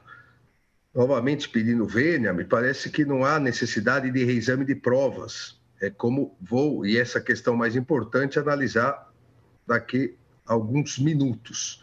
É, a deficiência da fundamentação também me parece é, que é, não existe, em que pese, pode não ser a melhor das fundamentações, mas com clareza é, a empresa né, traz duas linhas de argumentação que são é, suficientes para a solução, pelo menos para análise do caso, que a execução fiscal se embasa, é, aquela execução fiscal se embasou na legislação do Estado de São Paulo, que prevê como contribuinte do ICMS o destinatário, ou seja, uma legislação paulista contra a tese de repercussão geral é, do Supremo Tribunal Federal. É que esse esquema de tributação é, ele vai é, de acordo com exatamente a nossa tese 520 de repercussão geral. E que é cabível, e aqui entra a questão da desnecessidade é, de prova de dilação probatória, que é cabível, sim, a exceção de pré-executividade para impugnar matéria de ordem pública principalmente se essa matéria de ordem pública está consubstanciada em tese vinculante. do Supremo Tribunal Federal, como no caso é no tema é 520. Então, é, essas é, questões é, estão é, muito claras aqui. É, foi negado em primeira e segunda instâncias, dizendo que haveria necessidade de dilação probatória na exceção de pré-executividade. Olha, basta a leitura, são fatos é, comprovados ab início. O estabelecimento da empresa, Orion Trade, é em Maceió, realizado diversas operações de importação em 2008. Ou seja, esse fato é inconteste. Nem a Fazenda do Estado de São Paulo é, é, disse que houve fraude, como às vezes nós sabemos que ocorre, é que seria só um escritório de fachada. Não. A Fazenda do Estado de São Paulo, ela não alegou isso. Ela simplesmente aplicou a sua legislação, a legislação paulista, que vai contra a repercussão geral definida pelo Supremo Tribunal Federal. É, também é fato notório, incontroverso, que as mercadorias é, vieram de Maceió e foram desembaraçadas no estado de São Paulo. No ano seguinte, o estabelecimento alagoano emitiu documentos fiscais para a remessa das mesmas mercadorias ao estabelecimento paulista recém-criado para fins de comercialização, ou seja, é de Alagoas é para São Paulo. O fisco do estado de São, do fisco do estado de Alagoas, isso é importante, é, o, o fisco do estado de Alagoas também é, analisou, entendeu que a operação foi ficta, as mercadorias não saíram de São Paulo, a remessa a partir da Alagoas foi feita mediante emissão de notas fiscais, é, ou seja, toda essa argumentação independe de prova, é uma análise meramente é, jurídica. É, e a empresa foi atuada depois, em 2012, pela Fazenda do Estado de São Paulo, para pagar o ICMS é, importação, simplesmente porque o desembaraço foi é, no estado é, de São Paulo. Não pagando, houve ação é, de execução fiscal. Exatamente nesse momento, em 2014, a empresa opôs exceção de pré-executividade, alegando a ilegalidade.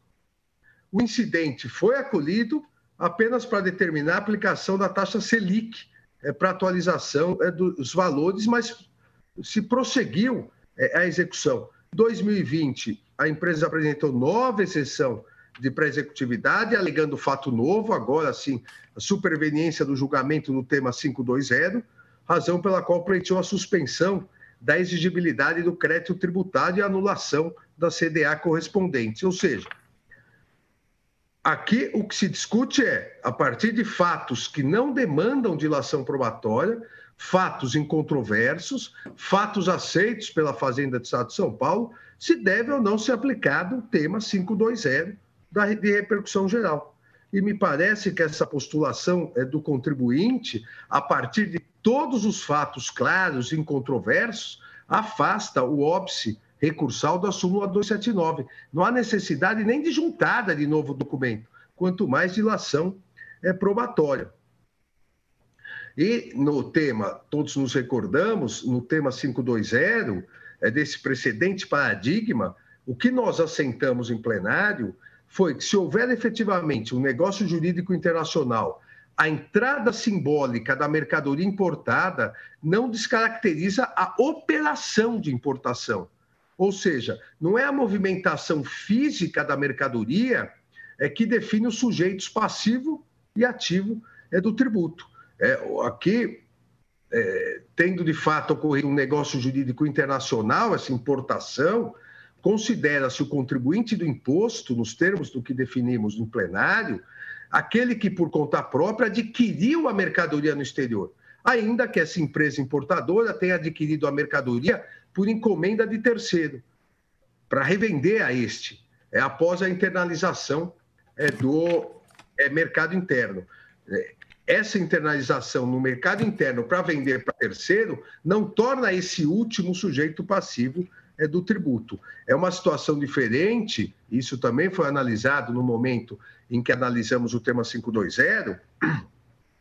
É uma relação diferente na qual a importadora, a trading company, presta serviços, aí sim, por conta e ordem de terceiros, simplesmente para efetuar despacho aduaneiro é, da mercadoria. Então, é outra situação que não aqui é dos, dos autos. Com base nessas premissas, a Corte definiu exatamente que o sujeito plenário da, dessa Suprema Corte definiu exatamente que o sujeito ativo da obrigação tributária de ICMS incidente sobre mercadoria importada é o Estado-membro no qual está domiciliado ou estabelecido o destinatário legal da operação que deu causa à circulação de mercadoria com a transferência de domínio. E no caso dos autos, repito, é, o, o estabelecimento é em Maceió, onde foram emitidas as notas fiscais de compra da mercadoria do exterior, bem como as declarações de importação em seu nome, indicando somente como local de despacho é, o Estado de São Paulo. É, Veja-se é, que quando da importação da mercadoria em 2008, isso é importantíssimo, Vejam, quando da importação da mercadoria em 2008, o estabelecimento da empresa, a filial da empresa em São Paulo, nem existia. O estabelecimento da empresa sequer existia. Ou seja, impossível enquadrá-la, é, enquadrá-la, aquele estabelecimento, aquela filial em São Paulo, como parte contratante da prestação de serviço consistente na realização do despacho aduaneiro da mercadoria. Quem deu causa à circulação de mercadoria foi o estabelecimento em Alagoas, sendo este, nos termos do nosso tema da repercussão geral 520, sendo esse o destinatário é geral. Eu encerro, presidente, aqui porque me parece importante, porque foi um óbice colocado pela primeira e segunda instâncias, abordando o aspecto que levou as instâncias de origem a não aceitar a exceção de pré-executividade. É o tribunal de origem considerou, como eu não estou acostumado a cantar como Vossa Excelência, presidente, eu estou um pouco rouco. Hoje, então, vou ter que tomar água durante as apresentações. Andou cantando, ministro? Não, nem cantando, nem cantando. O Tribunal de Origem é considerado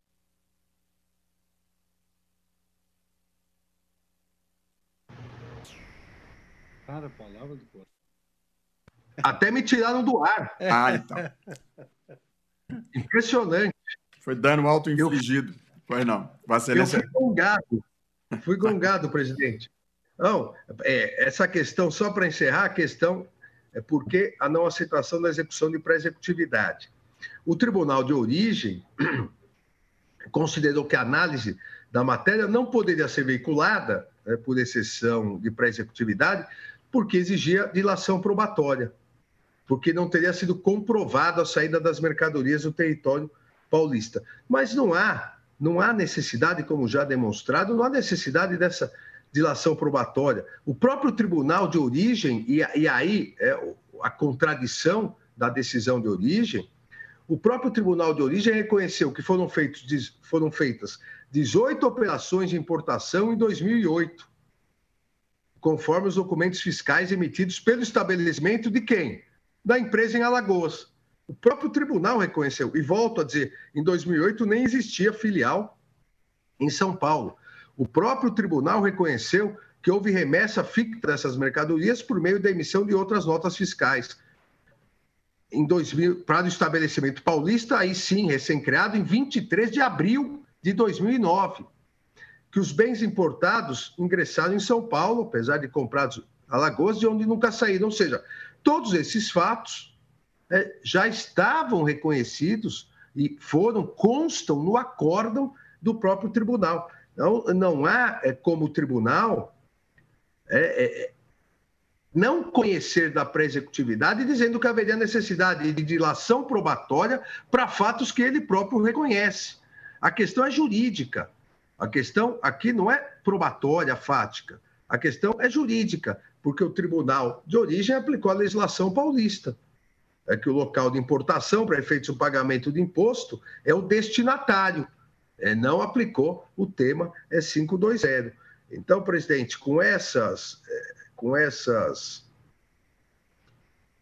é, reflexões, com essa argumentação, é, eu, eu peço todas as vênias a Vossa Excelência é, eu recebo, para divergir de Vossa Excelência, eu recebo os embargos de declaração como agravo interno, é, conheço do agravo para desde já dar provimento ao recurso extraordinário, é, de modo a reconhecer a aplicação do tema 520 e acolher a execução de pré-executividade, extinguindo a execução fiscal da Fazenda de São Paulo. Eu voto, presidente.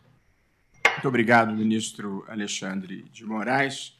Eu falo brevemente como relator. O ministro Alexandre e eu não temos divergência quanto à vigência da súmula, da, perdão, da tese do tema 520 do plenário do Supremo que diz o seguinte: o sujeito ativo da obrigação tributária de ICMS incidente sobre mercadoria importada é o Estado-membro no qual está domiciliado ou estabelecido o destinatário legal da operação que deu causa à circulação da mercadoria com a transferência de domínio. Portanto, esse é um direito vigente. O que o Tribunal de Justiça de São Paulo entendeu, no entanto, é que houve uma simulação de que houve um fato ficto. E aqui eu faço um breve resumo da hipótese. É uma exceção de pré-executividade, portanto, sem garantir o juízo, em que se busca a anulação de um fundamentado auto de infração lavrado pela Secretaria de Fazenda de São Paulo.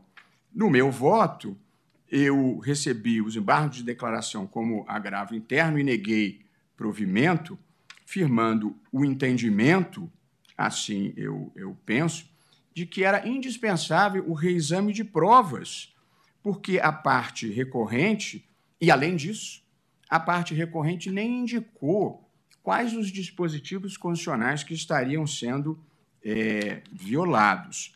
Portanto, eu não discuto a vigência do paradigma da repercussão geral, mas aqui a Fazenda do Estado de São Paulo apurou que a empresa importadora utilizou o endereço de Alagoas na guia de importação, mas a fiscalização de São Paulo desconsiderou essa indicação porque considerou um fato ficto. E a certidão judiciária indica que a Fazenda do Estado informou que a própria autoridade fazendária alagoana não desmentiu esse fato e mais, o ICMS também não foi recolhido em Alagoas, segundo informado nos autos. De modo que o acórdão, na origem, levou em conta a prova dos autos e o fato indicado pela Fazenda de que a sala comercial da empresa autora no estado de Alagoas não poderia ser considerada destinatária da mercadoria, uma vez que, quando da importação, já o objetivo da empresa era comercializar as mercadorias no estado de São Paulo, estabelecido como destinatário da mercadoria importada. Aí vem a exceção de pré-executividade, no qual se junta notas fiscais do ICMS importação e declarações de importação pela filial de Alagoas em anos diferentes. E relativamente ao ano de 2020, a própria empresa devedora reconheceu pacto ficto e recolheu administrativamente, é o que consta dos autos, parcelou o débito relativamente a esta prática reiterada que adotava. De modo que, pelo que consta dos autos, a sede da empresa inicialmente era no Rio de Janeiro, com duas filiais, uma em São Paulo e outra no Rio de, em, em Alagoas.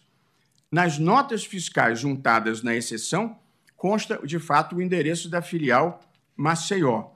E uma pesquisa na junta comercial revela que a sede da empresa hoje consta como sendo o Rio de Janeiro. Na junta de São Paulo há registro em que consta a sede como continuando a ser o Rio de Janeiro, com registro de pendências judiciais, e na Junta de Alagoas há registro apenas da filial de Maceió, e na Receita Federal consta como sede em São Paulo. De modo que há aqui, ministra Carmen Lúcia, ministro Luiz Fux, uma grande confusão na questão de fato para eu desconstituir o acórdão do Tribunal de Justiça de São Paulo, baseado na crença estabelecida pela fiscalização de que a operação era simulada, e de que, portanto, se tratava de uma questão é, ficta. E a decisão do Tribunal de Justiça de São Paulo diz o seguinte: devido em decorrência de, não obstante ter indicado o Estado de São Paulo como destino das mercadorias, ter se presumido essa operação como operação interna.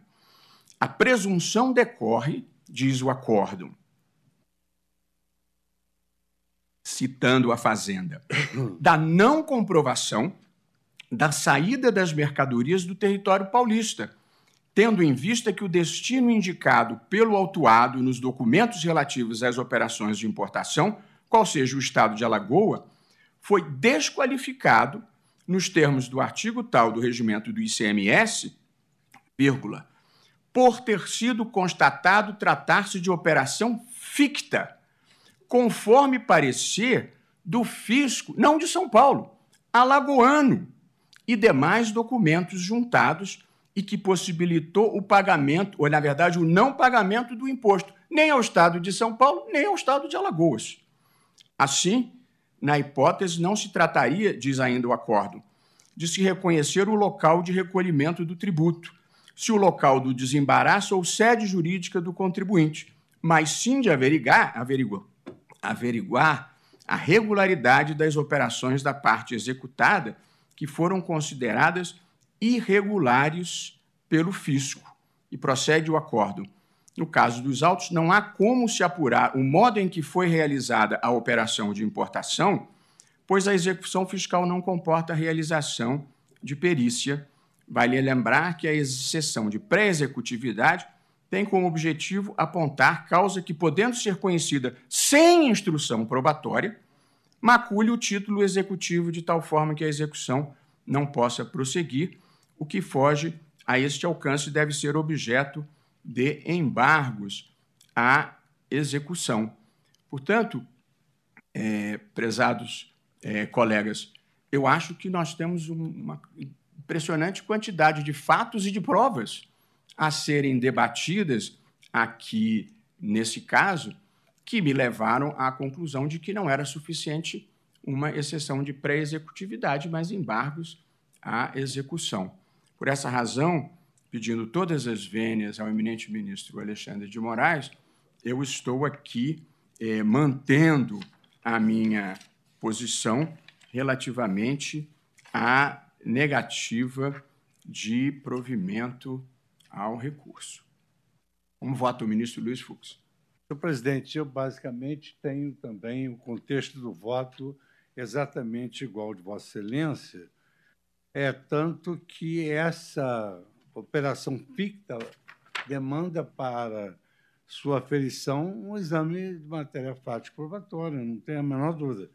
Da forma como está o caso, ora apresentado, é, impõe-se efetivamente manter essa decisão do Tribunal de Justiça de São Paulo.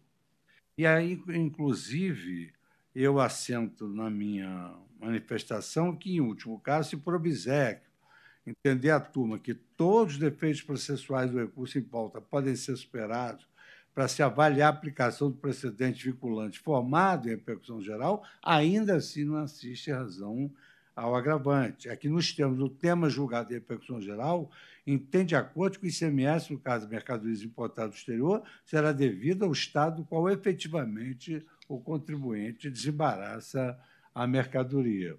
E aqui eu cito, digamos assim, dados específicos do caso concreto sobre essa é, manifestação do fisco que desconstituiu esse auto baseado exatamente nessa simulação de operação que, para nós avaliarmos, não teria outra saída do que ingressar na análise fática probatória. Acompanho Vossa Excelência.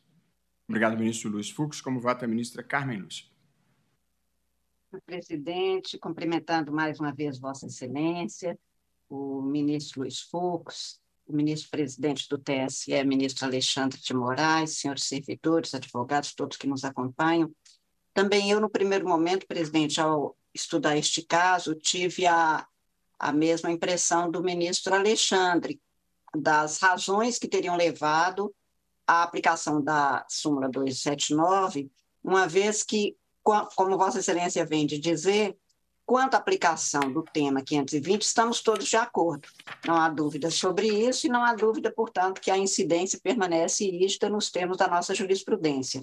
Entretanto, o estudo nos leva exatamente a uma série de dados, como Vossa Excelência agora realçou, que põem em dúvida o que foi solucionado de uma forma pelo Tribunal de Justiça Paulista, que, para ser desfeita, demandaria aí sim, não quanto à aplicação do, do da normatividade ou, do, do, teor se contém naquele tema, como, como, como foi definido. E, por isso, é, o que Vossa Excelência diz, quanto ao sujeito ativo da obrigação tributária do ICMS incidir sobre mercadoria será do Estado-membro no qual domiciliado ou estabelecido destinatário legal, no primeiro momento, realmente a, a, a, leitura mais breve me levou à dúvida que levou provavelmente o ministro Alexandre de Moraes a pedir vista, e que foi muito bem-vinda, exatamente para que nos desse tempo de avaliar todos esses dados. Entretanto, em que pese considerar, como Vossa Excelência também enfatiza, se fosse só aplicação e se tivesse a segurança dos fatos e que o cenário estivesse devida, devidamente definido, sem dúvida, a depender de provas, a incidência seria mesmo para, para se conduzir à conclusão de que a sala comercial desta empresa em Alagoas seria poderia ser considerada definidora da competência para a cobrança do tributo. Entretanto, as dúvidas que foram solucionadas no sentido do Tribunal de Justiça Paulista somente poderiam ser desfeitos mediante uma, um exame de prova, que não é possível, razão pela qual, com todas as vendas do ministro Alexandre de Moraes, eu estou acompanhando o voto de Vossa Excelência. Muito obrigado, ministra Carmen Lúcia. Presidente, só queria pedir desculpas porque eu não pedi vênia ao ministro Alexandre. Todos pedimos vênias e temos grande apreço pelo ministro Alexandre de Moraes. Proclamo, então, o resultado. O tribunal, por maioria, recebeu os embargos de declaração como agravo interno, negando-lhe provimento, vencido o ministro Alexandre de Moraes. Chama a julgamento o agravo regimental na reclamação 54.580 da minha relatoria, sendo agravante o Estado de São Paulo e agravada Fernanda Barbosa Rocha. Consta da papeleta, após o voto do ministro Luiz Roberto Barroso, relator, que negava provimento ao agravo interno, pediu destaque o ministro Alexandre de Moraes.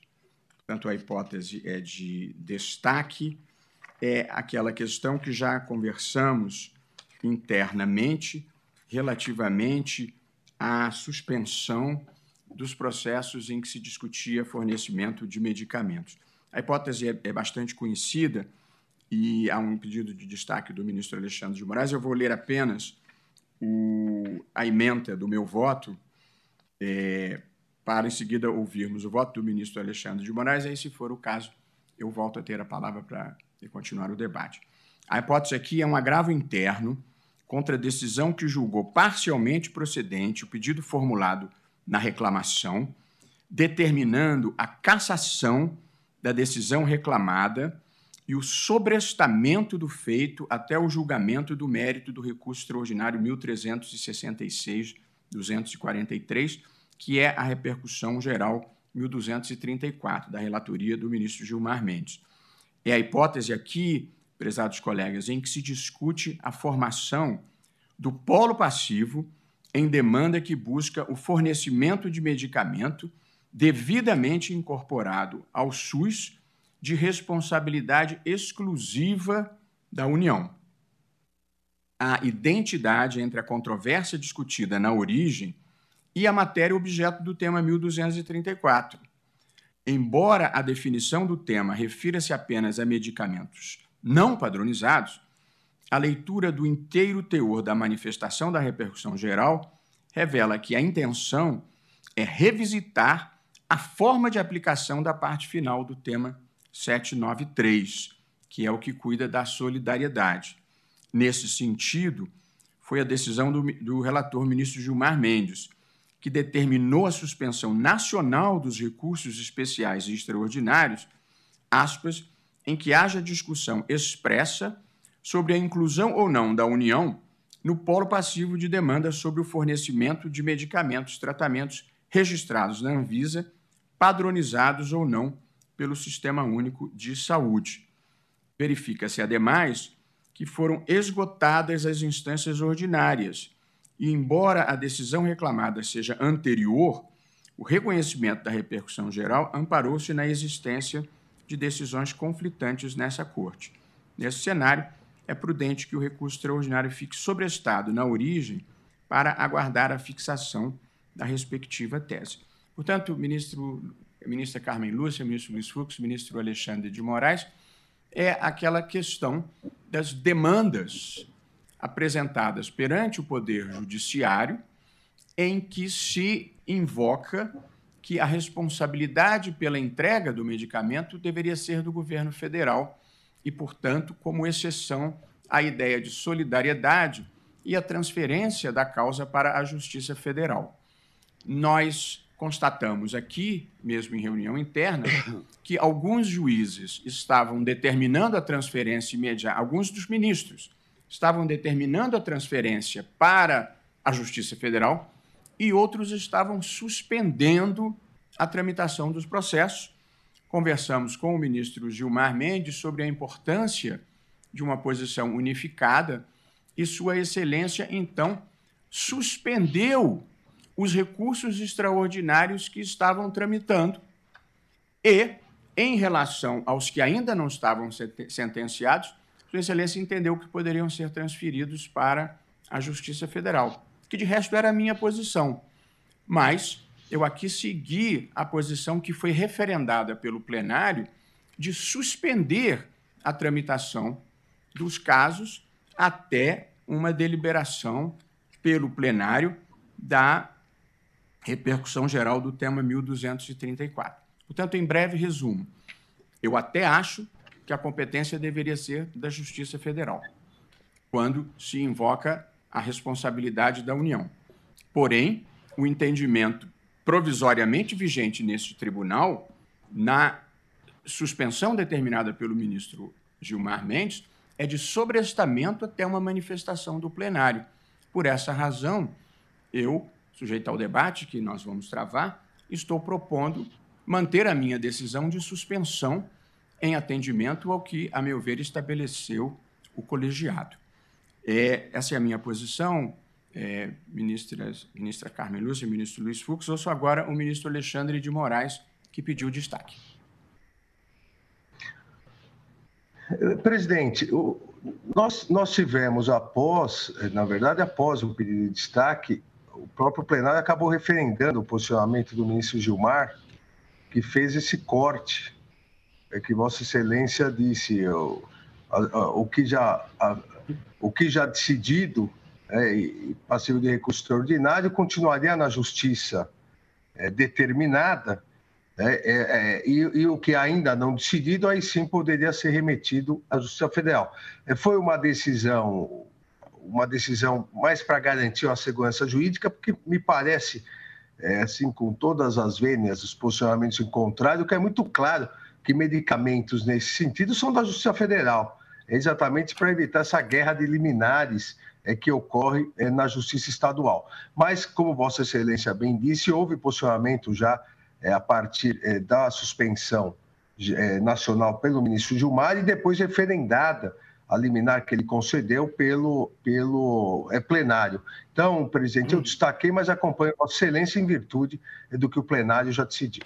É, e muito importante observar, ministro Alexandre, que o ministro Gilmar Mendes sinalizou na mesma direção do meu ponto de vista e também no de Vossa Excelência, quando ele diz que nas demandas judiciais envolvendo medicamentos ou tratamentos padronizados, a composição do polo passivo deve observar a repartição de responsabilidade estruturada no SUS, ou seja, se a responsabilidade da União deve ir para a Justiça Federal. Porém, Sua Excelência ressalvou que esse entendimento só deveria ser aplicado nos novos casos, nos que ainda não tivessem sido sentenciados. Exato. Como foi, foi ratificada a cautelar, é o, é o, posicionamento que eu estou seguindo, como observou Exato. Vossa Excelência. Ouço o ministro Luiz Fux. Eu tinha também aqui um voto longo, mas acho que o sobrestamento ele viabiliza que a jurisprudência seja íntegra, estável e coerente, que é o que recomendo o código, acompanho também.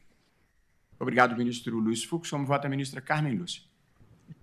Presidente, como Vossa Excelência já anotou, o caso, estes casos, me parece, são os que mais têm me atormentado, porque depois da, do nosso referendo, sobreveio uma outra decisão que foi do ministro é, do ministro Dias Toffoli, se lembra num, num, caso de repercussão geral, que ele volta ao tema da, da, do sobrestamento, da necessidade de sobrestamento.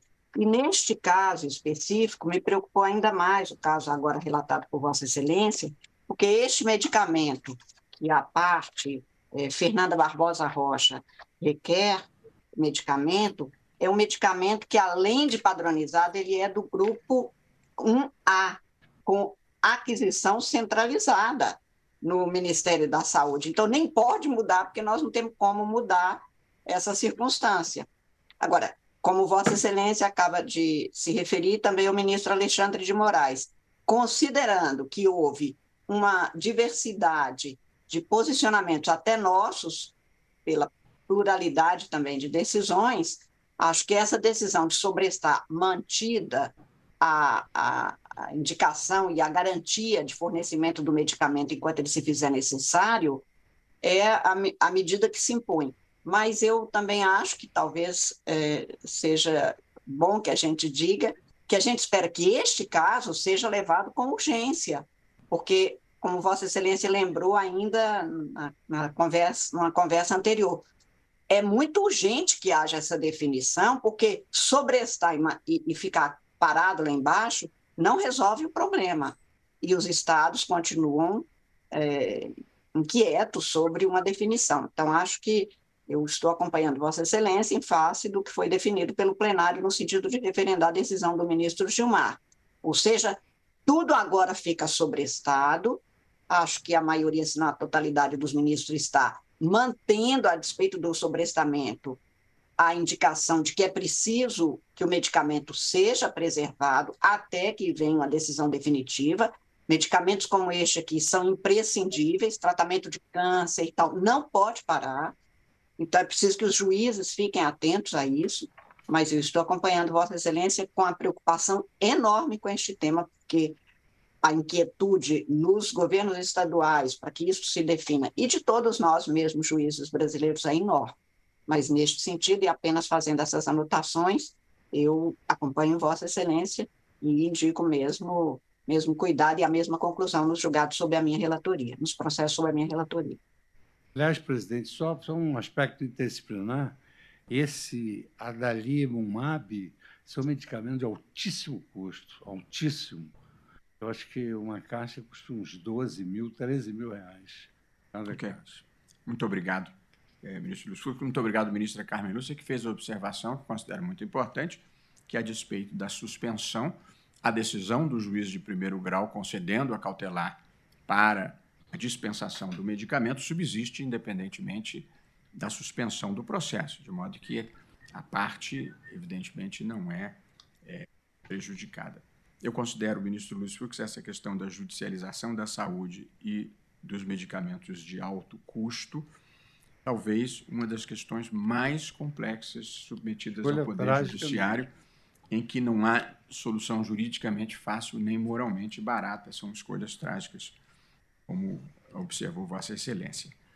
É, prezados ministros, eu faço um brevíssimo relatório final dos trabalhos da nossa primeira turma ao longo desse primeiro é, semestre, sempre lembrando que, embora tivéssemos tido apenas é, reuniões mensais, nós tivemos um intenso trabalho em plenário virtual, sempre lembrando, para quem não esteja familiarizado, que, em plenário virtual, o relator coloca o seu voto numa página específica e reservada, e todos os ministros têm uma semana para ler, estudar o voto e se pronunciarem. E, portanto, é uma forma de julgamento tão ou mais efetiva do que o julgamento em plenário, inclusive porque permite um maior tempo de estudo e de reflexão e de conversa com a assessoria nesses casos. E aqui tivemos uma produção extremamente prolífica. Foram julgados ministro Fux, aqui presente, ministra Carmen Lúcia e ministro Alexandre, três agravos de instrumento, 355 agravos em recurso extraordinário, 228 recursos extraordinários, 404 reclamações, 633 habeas corpus, 117 recursos em habeas corpus, 41 mandados de segurança, 10 recursos em mandado de segurança, um recurso em habeas corpus,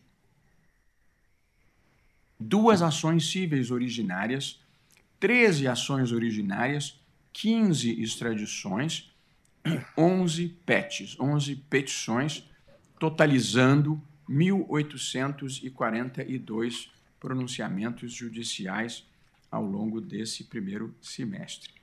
Registro aqui o meu prazer e a minha alegria muito genuínos de convivência aqui na primeira turma, como no tribunal em geral, e essa parceria com trabalho intenso e leveza na alma que nos une aqui na primeira turma. Desejando um pouco mais à frente, e evidentemente, se houver algum processo de maior urgência, eu designarei uma sessão extraordinária, mas na verdade nós, neste momento, estamos em dia com todos os processos da primeira turma, felizmente, e com isso podemos, em princípio, encerrar esse primeiro semestre mas continuamos a nossa atuação e o nosso convívio no plenário. Agradecendo a presença de todos, inclusive do doutor Wagner Natal Batista, subprocurador-geral da República, e do nosso secretário Luiz Gustavo, da ministra Carmen Lúcia, do ministro Luiz Fux, ministro Alexandre de Moraes e dos ministros Dias Toffoli e André Mendonça, que vieram em auxílio da primeira turma